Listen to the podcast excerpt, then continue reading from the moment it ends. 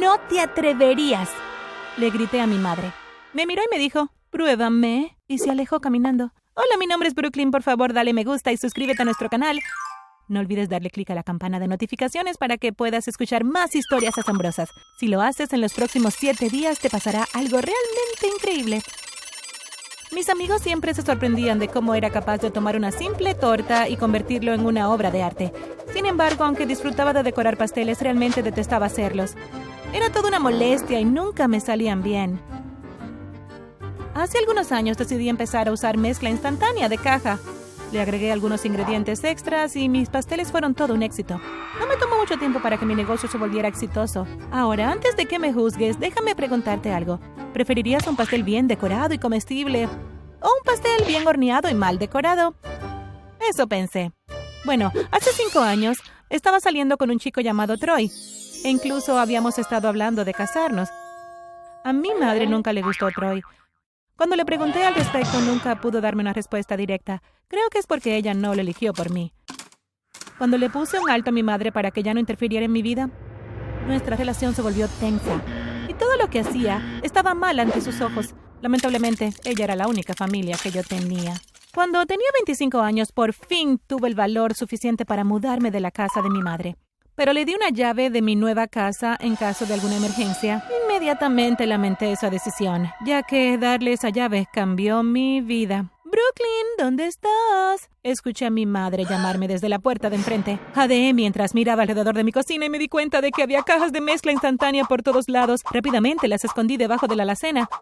¡Hola, mamá! Le dije lo más casual que pude, en lo que ella entraba a la cocina. ¿Qué haces aquí? Mi madre me miró con recelo. ¿Qué estás escondiendo? Nada, le dije. Bueno, te cuento que me reuní con Jerome hoy y me dijo que estaba ansioso por conocerte. Sonrió mi madre mientras se sentaba junto a la mesa de la cocina. Puse los ojos en blanco. Jerome era un joyero de clase mundial que, según mi madre, era mucho mejor para mí que Troy. Mi madre se acercó a la alacena de la cocina y la abrió.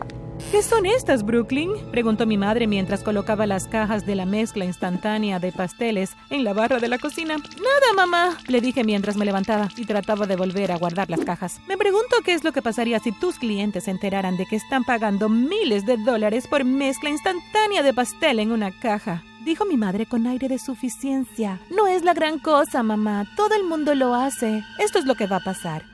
Tú y Jerome tendrán una cita. Lo llamaré y le haré saber que estás disponible mañana por la noche. Tienes hasta mañana por la tarde para terminar lo que sea que tengas con Troy. Si no lo haces, le diré a todo el mundo lo que realmente estás usando en tus pasteles. Gruñó mi madre. ¡No te atreverías! le grité a mi madre. Ella me miró y dijo, pruébame. Y se alejó. Llamé a Troy esa noche y de mala gana rompí con él por teléfono. No me atreví a verlo de nuevo, sería demasiado doloroso. Pasé años construyendo mi negocio. No estaba dispuesta a perder todo por lo que había trabajado, aunque amaba a Troy. Sabía que tenía que dejarlo ir. No quería que me demandaran o peor aún terminar en la cárcel. Pero cuando lo pienso ahora, la cárcel hubiese sido una mejor opción que los eventos que siguieron. Seis meses después de salir con Jerome, nos casamos. Jerome era grosero y egoísta, todo lo contrario a la personalidad cariñosa y reflexiva de Troy. No se me permitía pedir mi propia comida en los restaurantes o incluso elegir mi propia ropa cuando salíamos juntos. Dijo que tenía una reputación que mantener y que necesitaba que su esposa recordara eso en todo momento. Después de mucho debatir, se me permitió mantener mi negocio de pasteles, por lo que estaba agradecida, ya que me ayudaba a mantenerme alejada de la horrible vida a la que ahora estaba condenada. Una tarde después de dejarle un pastel a un cliente en su oficina, vi a Troy en el vestíbulo. Fingí no verlo, pero me llamó por mi nombre y no tuve más remedio que saludarlo. Hola, Troy. ¿Cómo has estado? le pregunté. Tan bien como es posible, sonrió. ¿Te gustaría tomar una taza de café conmigo?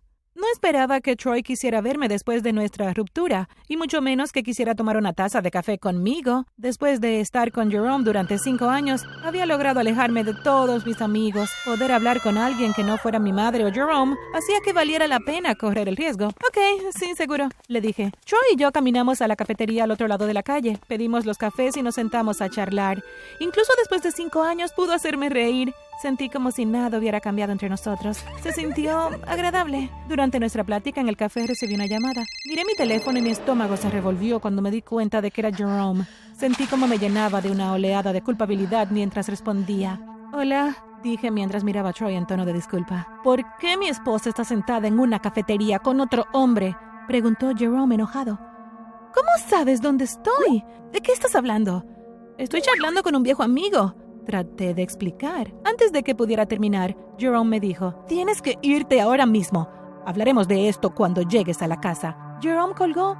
Le pedí disculpa a Troy, me levanté y me fui. Mientras entraba en mi auto, me di cuenta de que un tipo con una gabardina marrón y un sombrero me miraba. Se quitó el sombrero, sonrió y se subió a su coche. Cuando llegué a casa, Jerome y yo comenzamos a tener una gran pelea.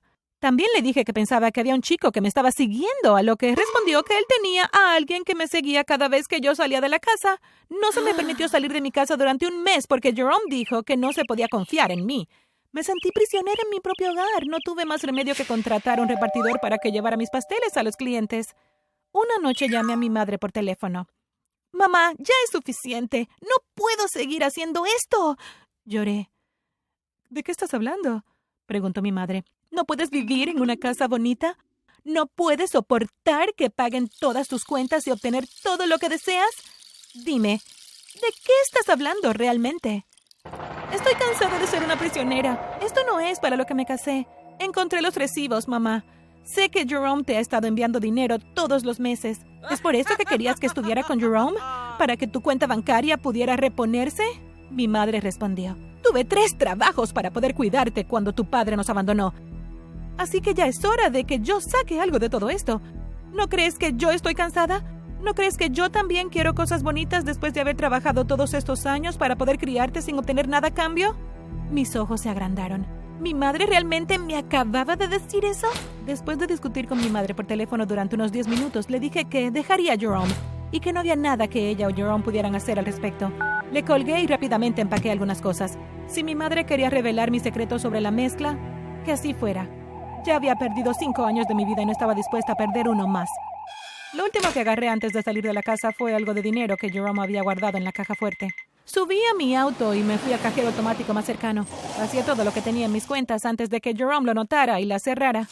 Quería llamar a Troy y decirle que me iba del país, pero no quería involucrarlo. Llegué al aeropuerto y esperé llena de nervios, rezando para que el vuelo que reservé en el camino no se cancelara. Escuché la llamada de mi número de vuelo y dijeron que se había retrasado debido al mal tiempo. Mi corazón dio un vuelco al saber que cuanto más tiempo me quedaba en el aeropuerto, había más posibilidades de que Jerome me encontrara y me hiciera regresar con él. Buenas noches, señorita. ¿Podría acompañarme, por favor? Dijo un oficial con una voz monótona que me trajo de vuelta a la realidad. ¿De qué se trata todo esto? Señorita, le estoy pidiendo de la manera más educada posible que me acompañe. Me dijo el oficial. Sabía que armar un alboroto sería inútil, ya que eran cuatro contra uno, así que lo seguí con mi equipaje. Me pusieron en una habitación y miré con horror cuando todo dentro de mi equipaje fue arrojado al suelo mientras registraban mi maleta. ¿Qué están buscando? Les grité mientras intentaba recoger todo del suelo. Luego miré como uno de los oficiales tomó un cuchillo y cortó el forro interior de mi maleta. Levantó un pequeño paquete y cuando lo abrió se le cayeron unas joyas. Vi como uno de los oficiales se puso el teléfono. Hola, sí señor, encontramos las joyas y a la responsable del robo. Luego de unos segundos al teléfono colgó y volteó a verme. No sé cómo esto llegó ahí. Yo no lo puse allí. Grité mientras los oficiales me arrastraban al centro de detención donde pasé la noche.